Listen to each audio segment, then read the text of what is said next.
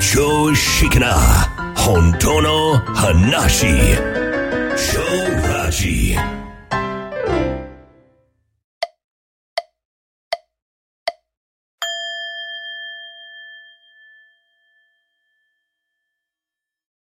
はい、こんにちは。超ラジアダチです。はい、同じく秋です。はい、えー、っと、今回冒頭からですね、Y さんの日記を抜粋してご紹介させていただきます。では、アキさんお願いします。はい。タイトル、今朝の瞑想会。足立さん、瞑想会ありがとうございました。瞑想が終わるまで涙が止まらなかったです。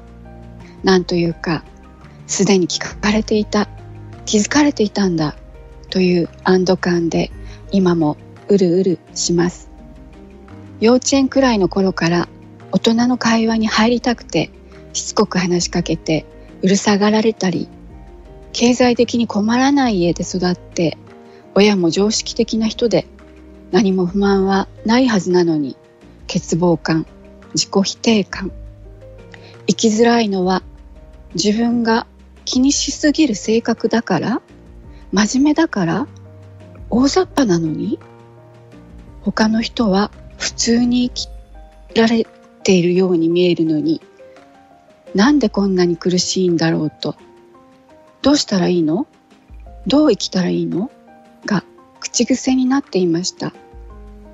大人は誰も答えてくれないしみんなそんなこと気にしない。学問は生きていくのに役立つけれど個人は救われない。結局救いがないのなら死にたいという思考も頻繁にやってきました。その度に何かに助けを求めることはもうたくさんだと思います。自己超越ゲームは頭の理解でもびっくりするほどの本質を示してくれます。もし実践して本当の自分を感じることができるのなら嬉しいです。ありがとうございます。はい、ありがとうございます。えー、ね、一度も生きづらさを感じたことがない。うんそんな方いないんじゃないかなとですよね思うんですね。うん何を手に入れても決して満たされることがない。うんうんねやがて何もできなくなって苦しんで死んでいくと。はいいくらね、この良くなる今日の進行してもですよ、うんうん結局のところ救われないという。そうですねね、ですからうん死にたくなるのは、うんもうごくごく正常な反応だと僕は思ってます。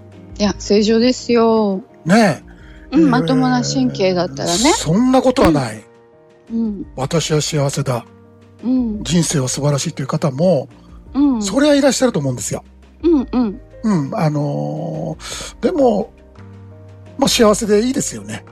あ それはね。うん、でもね、はい。娯楽とか趣味とかで、うん。なんとかこの気を紛らわしながらね、あんまり先のことは考えないようにしているとか、うん。自分では死ねないから仕方なく生きてるとか、うん、ね、そんな方もきっと多いんじゃないかなと、うん、そうですよね。うん、正直なところですよ。うんうんうん。外には見せないようにしてると思うんですけど、そうそうそう。うん。うん、Facebook ではね、えー、こんなこと言わないと思いますけどもね、えうー、ん。まあ自己超、自己超越ゲームですよね。はいはい。えーは、まあ、良くなる今日脱会して、うん。えー真実を思い出したい人向けのゲームなんですよ。うんそうですね。はい。ですからね、この Y さんの日記紹介させていただいたのも、ほぼ僕と一緒だし、はえー多分、アキさんも、いうん。まあ、うなずく方も多いんじゃないかな、このゲームやってる方。いやーすごくね本質的であのーズドーンと響く内容だったと思います。ねうん。え、僕もあのーまあ何回か話してますが、30代までは、うん良くなる教の、まあ、献身な信者、はいはい。献身的でした。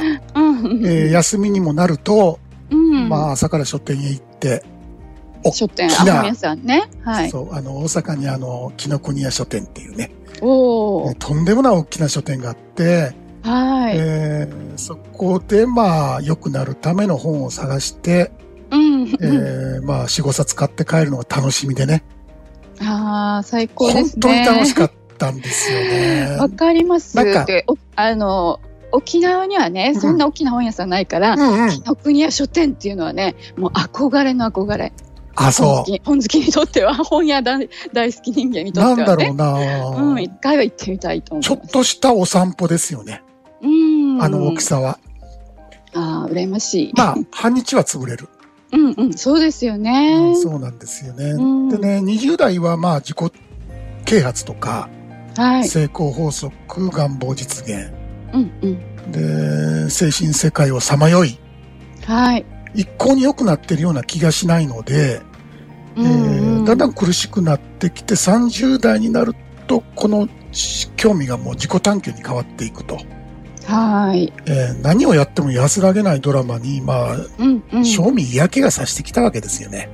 そうですよね。ううんん。なんでだろうとなっちゃいますよね。そう。良くも、良くなるも何もですよ。うんうん。そもそも何のために生きてるのか、うん。うん納得できる答えがまず欲しかったんですよね。はい。で、たどり着いたのはですよ。うん。自分は人間が作り出した架空の存在だったうん。という衝撃的事実。はい。衝撃も衝撃ですよね。そう、うえーん。もちろんこの言葉だけ聞いてしまうと、うん。虚しい感じがすると思うんですけど、うんうんうんうん。実際にそこへたどり着くとですね、はい。感覚自体がガラッと変わるんですよ。うんうん。あのーまあ、これは説明のしようがないんだけど、うん。実相というのは人間が作ったもう概念をはるかに超越しているので、うん。思考では理解できないし、イメージすら絶対的にできないんですね。うん。できないですね。そう。で、まあ、言ったらこの本当の自分というのは、うん。この宇宙よりも大きく、うん。唯一絶対の意識だった。うん。うん。伝わらないでしょ？もう、わけわかんないですもんね。うん思考ではもう理解にしようがないです、それは。うん。何もかもね、この意識の中にあったんだっていうう、んうんうん、この感覚はもう一別体験ではなくて、うん。うん。それが日常になるんですね。はい。そうすると、自分とか、過去、未来、うん。時間とか、うん。うんそういう全ての幻想から解放される。うん。ね、僕はもうに、まあずっと自己、自己調子者はあの自営業だったんでね、はい。まあよう揺れるんですよ。えーちょっとしたことで揺れて、もう、沈没寸前に、ねそう。小舟ですからね。それは自由な方向には、それは、あの、火事焦げんだけどもう、んうん。えーもう、チャップンチャップン波が入ってくるんですね。はい。えーで、もう1ヶ月5万円みたいな売り上げの月もあったりして、うん。あーでね、もう、借金だらけで仕事なくなり、体もおかしなってきた。うんうんあー神様もう何もかも嫌になりましたと。うん。こんな感じでもまだ生きていかなきゃいけないんでしょうか。どうかうんこの僕をお救いください。うん何。か言ってください。うん。何度トイレで祈ったか。シーンですよ。ねえ、何の答えもないですよね。なん答えてくれない。一回やってもシーン。うん。ああ、やっぱり神なんていないじゃないかと。神も仏もあるものか。さあ、もしいたとしたらこの役立たずの S 野郎、うんそうそうそうそう。どこまでも S かという。ド S のね。ああ、なんて罵っておったんですけども、うん。実は、いたんです。おお、ちゃんと聞いてたんですね。ちゃんと聞いてた。そう。僕の産声から、うん。今の今までずっと見守ってくれてたわけですよ。うん。というのはですね、はい。人間が神を作り出して、うん。その人間を超えていくことによって、自分がその時の祈りを聞いてたんだってことを思い出すんですね。うん。このね、わけのわからない喜び。はい。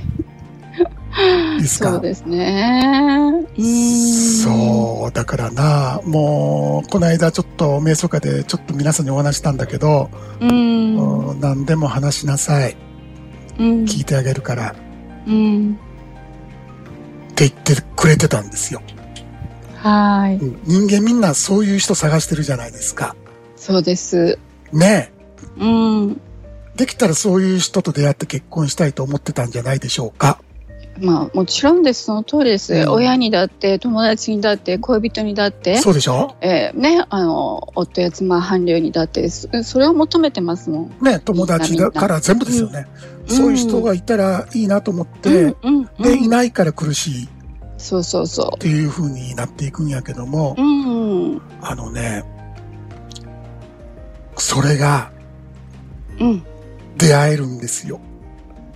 出会える。出会えるんですよ、やっとう。ん。うん。ああ、その、全部見守ってくれてたんだっていう存在がうん。うん。ずっとあったんだっていう、この感動というかな。